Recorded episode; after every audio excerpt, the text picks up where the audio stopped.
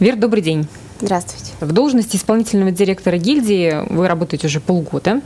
Э, что изменилось? Так получилось, что действительно эти полгода были подготовкой к тому, что система будет меняться, и, по сути, придется выстраивать все заново. Это речь идет о вот как раз том законе, который изменит деятельность СРО. Да. Буквально вот он в пятницу был принят во втором в чтении, чтении. в третьем чтении да. уже. Ну, то есть все, получается, уже да. Сейчас начнет работать. Ну вот э, я читала какие-то комментарии по этому поводу. Ключевое, что было озвучено, смысл поправок в прекращении деятельности так называемых коммерческих СРО, которые за деньги раздают допуски к разным видам работ. Вот что еще изменится и действительно вот каков глобальный смысл всех этих перемен? Самое главное, конечно, отказаться от коммерческих СРО. И второе, ради чего угу. разработан был закон, это использование средств компенсационных фондов. Потому что, да, они существуют, да, это огромные суммы, но выплаты из комфондов не распространены. Угу. И это скорее единичный случай, исключение из правил. Глобальных изменений, они серьезные, они коснутся всех нас, я бы выделила пять. Угу. Первое – это непосредственно сам допуск. Если раньше, чтобы мне стать членом СРО, нужно было подать определенное количество документов, и я получала допуск на бумаге, вешала его в рамочку на стену и всем говорила, вот, пожалуйста, документ у меня есть. Сейчас бумажного допуска не будет. Будет единый реестр членов СРО. То есть, если я хочу проверить того, с кем я работаю, я захожу на сайт Настроя и смотрю. Сразу раз заговорили про допуски, а раньше, конечно, процедура была достаточно простой и быстрой. И все зависело от того, насколько быстро я подам пакет документов. Сейчас я подаю пакет документов на вступление в СРО. СРО рассматривает его два месяца, потом отправляет в Нострой, и там еще месяц. Угу. То есть процедура достаточно длинная, и, скорее всего, для кого-то это будет некомфортно, потому что, например, мне завтра угу. тендериться где-то с большой суммой контракта, мне нужно увеличение суммы допуска, а я смогу это сделать через три месяца. Вот здесь пока непонятно, как будет процедура. Э, второе. Второе – это два компенсационных фонда. Если раньше был комфонд возмещения вреда, и нам было ясно, что с ним делать. То есть, если что-то на стройке происходит, это какой-то несчастный случай, обрушение или что-то с конструкциями, а возмещение велось из этого фонда. А сейчас формируется второй компенсационный фонд. Э, он называется Фонд исполнения договорных обязательств. Он формируется для тех компаний, которые работают с госконтрактом.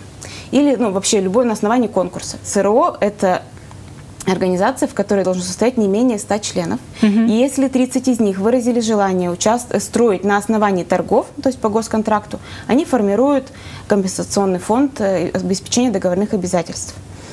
А, мы с этим пока не работали. Как его формировать? Ну, есть определенные суммы, то есть сколько, сколько кто должен в него внести в зависимости от суммы контракта. А, есть пункт о том, что если кто-то из вот этих 30, условно, от 30 компаний – не выполнил условия договора, то мы несем субсидиарную ответственность, угу. выплачиваем до одной четверти от этого комфонда. Но отсюда хорошо будешь думать о том, какие вообще члены будут Нет, вступать, наверное. Да, думать буду. Но угу. э, четверть из комфонда я выплатила за кого-то, угу. а все остальные должны снова скинуться и эту четверть добавить. Угу. И вот это, да, будет действительно большой вопрос, а кого в 30 брать? Вот с этим моментом тоже пока непонятно, как жить и как действовать. Третье, и это очень важно, это региональный принцип. Если сегодня, да, я могу работать в Екатеринбурге и быть в СРО в Питере или в Москве или на Камчатке, то э, вот с введения закона я должна вступить в то СРО, которое является э, СРО Данного СРО региона. в моем регионе. Угу. Да. Есть, конечно, какие-то регионы, где СРО нет. Тогда я могу вступить в СРО, который является в регионе приграничным к моему основным. Угу.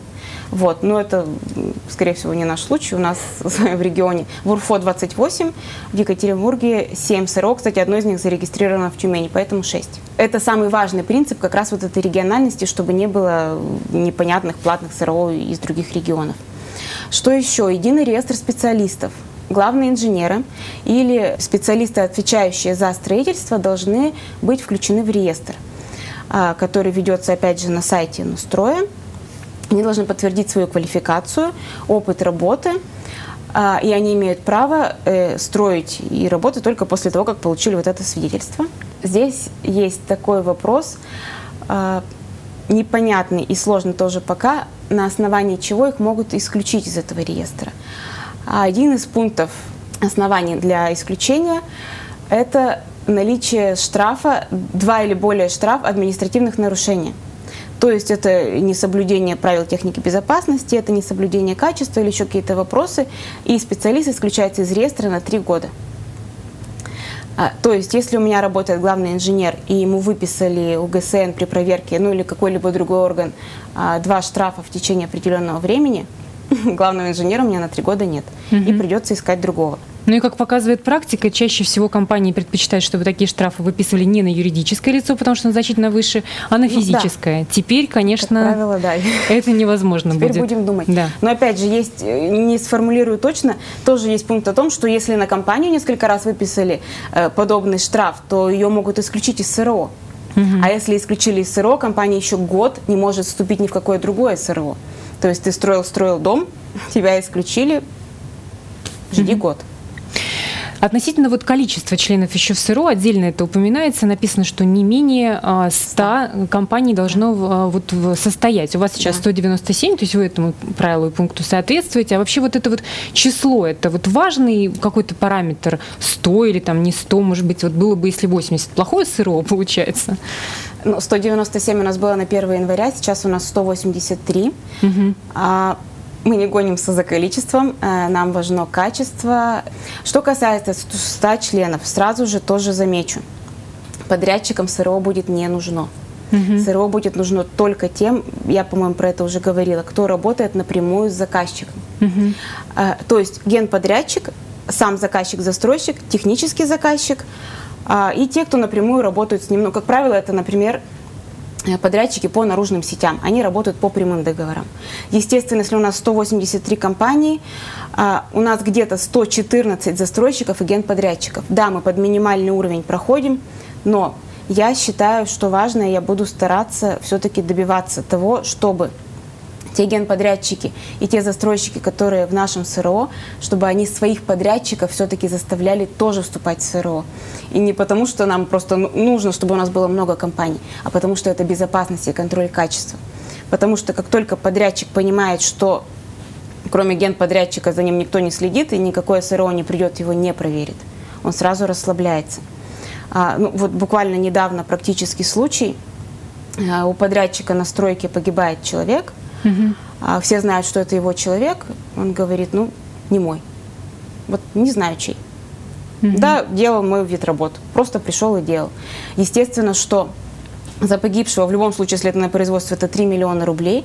А если там не производство ПГК, это миллион рублей.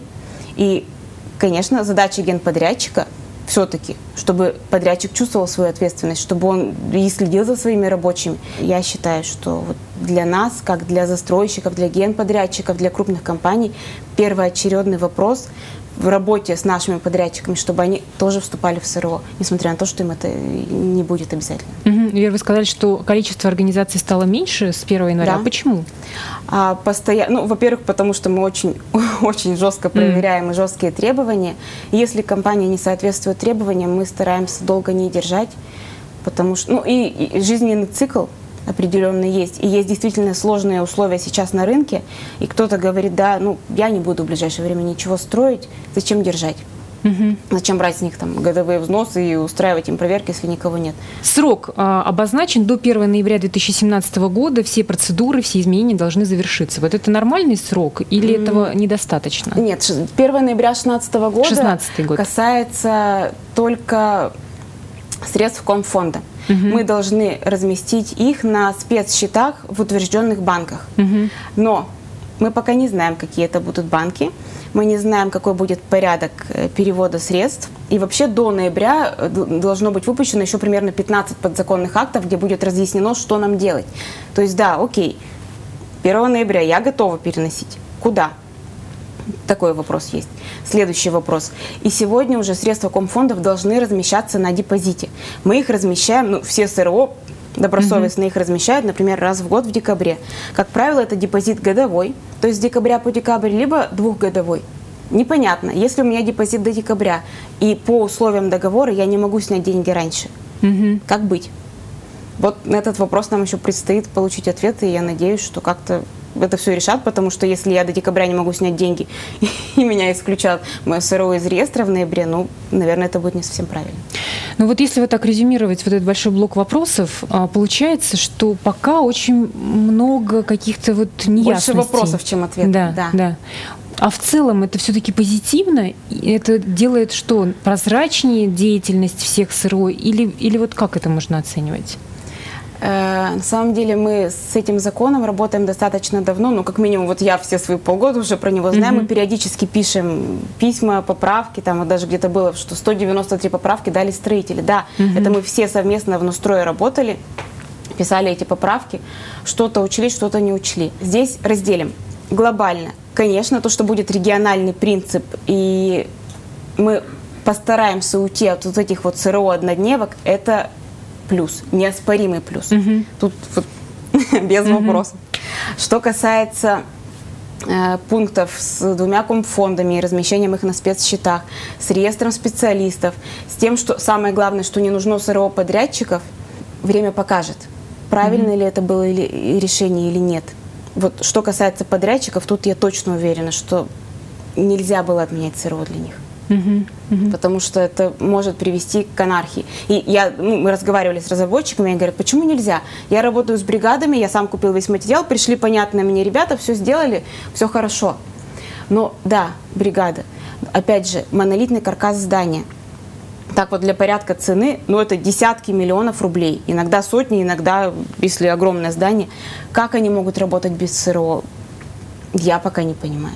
Угу. То есть это настолько серьезный уровень ответственности, что сказать им, ребята, я за вас отвечаю как генподрядчик, вы делайте, что хотите, просто постройте. Ну, скорее всего, это не совсем правильно. Угу. Хорошо, давайте обсудим еще состояние рынка конкретно в нашем регионе. Все крупные застройщики еще в конце 2015 года сказали, что они будут снижать объемы застройки, и это очевидно, это понятный как бы тренд. А, в конце мая я видела цифру 233 тысячи квадратных метров. А, вот Екатеринбург смог да, построить. Это много, мало? Как эту цифру можно вот оценить?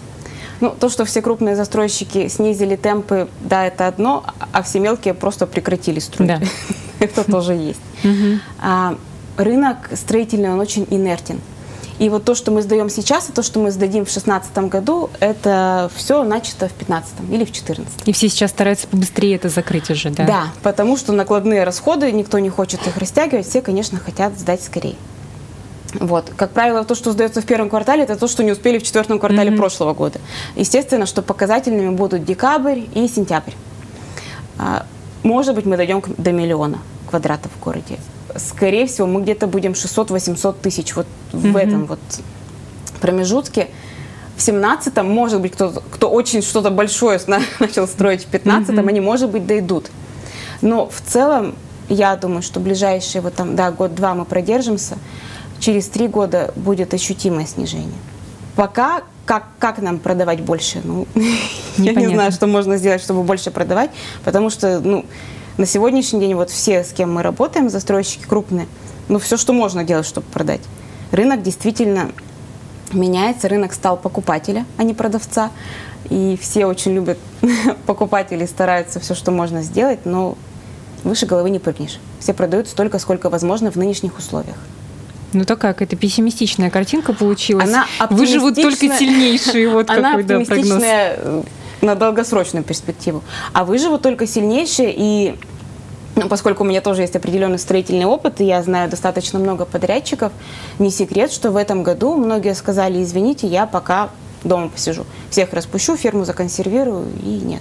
Те, кто раньше за год, там, вот, ну, за период, за сезон mm-hmm. мог пять домов отделывать, они сейчас сидят с одним домом угу. и оставили только костяк, лишь бы как-то работать. Ну, что касается вот генподрядчиков небольших, естественно, если на них ложится дополнительная ответственность за подрядчиков, а денег больше никто на строительство не дает, то я рассматриваю иногда вариант, что маленькие генподрядчики тоже с рынка уйдут.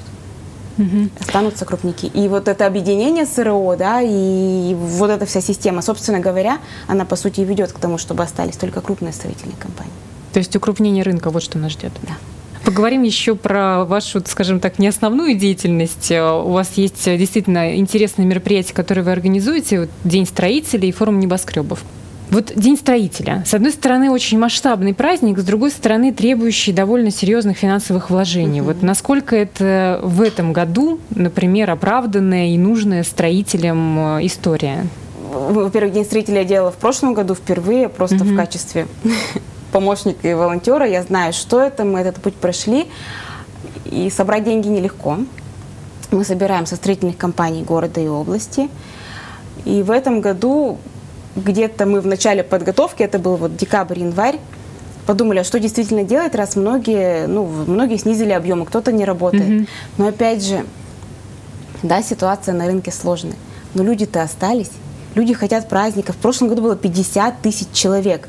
С финансированием не просто. Но мы именно поэтому уже второй год намеренно отказываемся от каких-то крупных звезд для концерта. Но который год у нас разыгрывается три иномарки между mm-hmm. строителями. У нас больше 10 тысяч воздушных шаров бесплатно. Там тысячи порций сладкой ваты. Почему нет? Если мы можем вот все вместе сложиться и сделать для города такой чудесный праздник, которого нет нигде в России – Угу. Мне кажется, это прекрасно. То есть, наоборот, в сложные времена нужен такой праздник. Да. Такая ваша позиция. Тот же самый вопрос можно задать про другое масштабное очень мероприятие. Форум небоскребов, так его называют. Форум 100 плюс. да, ну, в народе больше так прижилось. Это масштабное международное уже мероприятие. И уже тоже это будет э, не первый год, третий, третий год будет. Опять же, вот тема небоскребов пару лет назад, казалось, действительно, у нас было несколько больших проектов, mm-hmm. которые планировалось сдавать, там башни и сеть и так далее. Yeah. Сегодня такие проекты вряд ли кто начнет э, строить. Вот нет ли спада интереса к этому проекту? Именно поэтому мы еще в прошлом э, году ушли от названия форум небоскребов, и теперь 100 плюс это форум высотного и уникального строительства. Угу. 100 плюс это ведь не только небоскреб, то есть любой дом выше 35 метров это уже 100 плюс. Угу. А таких домов у нас запроектировано около 80. Поэтому не сказать, что для Екатеринбурга тема прям вот совсем сейчас не актуальна. А, форум действительно будет проводиться третий год. Интерес большой. Я как раз вот у меня первые месяцы работы были связаны с тем, чтобы со всеми познакомиться, узнать. Я очень много раз ездила в Москву. И даже были предложения перенести форум туда. То есть прям крупные организации mm-hmm. говорят, приезжайте всей командой. Вас же немного, человек 10. Организуйте у нас. Я говорю, нет, стоп. Мы Работаем только дома. Так, хорошо. Вот. Э, спрос есть. Сейчас у нас с вами конец июня. Программа сформирована на 90%. Бюджет, несмотря на сложности, действительно серьезные, на 90% тоже сформирован. У нас есть понимание по ключевым спикерам и по иностранным в том числе. У нас есть подтверждение более чем от 10 делегаций из городов России, что они действительно приедут официально там, с главными архитекторами городов, с министрами строительства. У нас есть подтверждение от нескольких иностранных делегаций.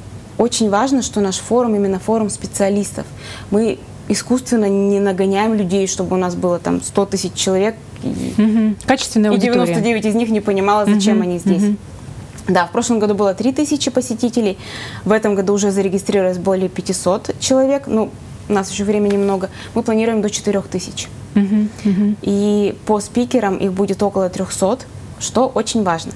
Когда форум проводился впервые в 2014 году, а, была разработана дорожная карта – и мы, как организаторы, озвучили проблему а, домов вот высотой 100+, что для них нужно разрабатывать и спецтехусловия, и отдельно проходить экспертизу. И я думаю, что это наш основной предмет для гордости. Уже в конце этого года выйдет СП по высотным зданиям. Угу. Также СП на сети и на металлоконструкции. Путь был долгий, и долгие согласования и обсуждения, но тем не менее. Мы были одними из инициаторов этого процесса. И сейчас, когда мы ездим, э, мы входим в состав нескольких рабочих групп, в Москве, в Минстрое мы приезжаем, нам говорят, да, вот это организаторы форума 100+, да, это Центр высотных компетенций, который был создан в рамках форума.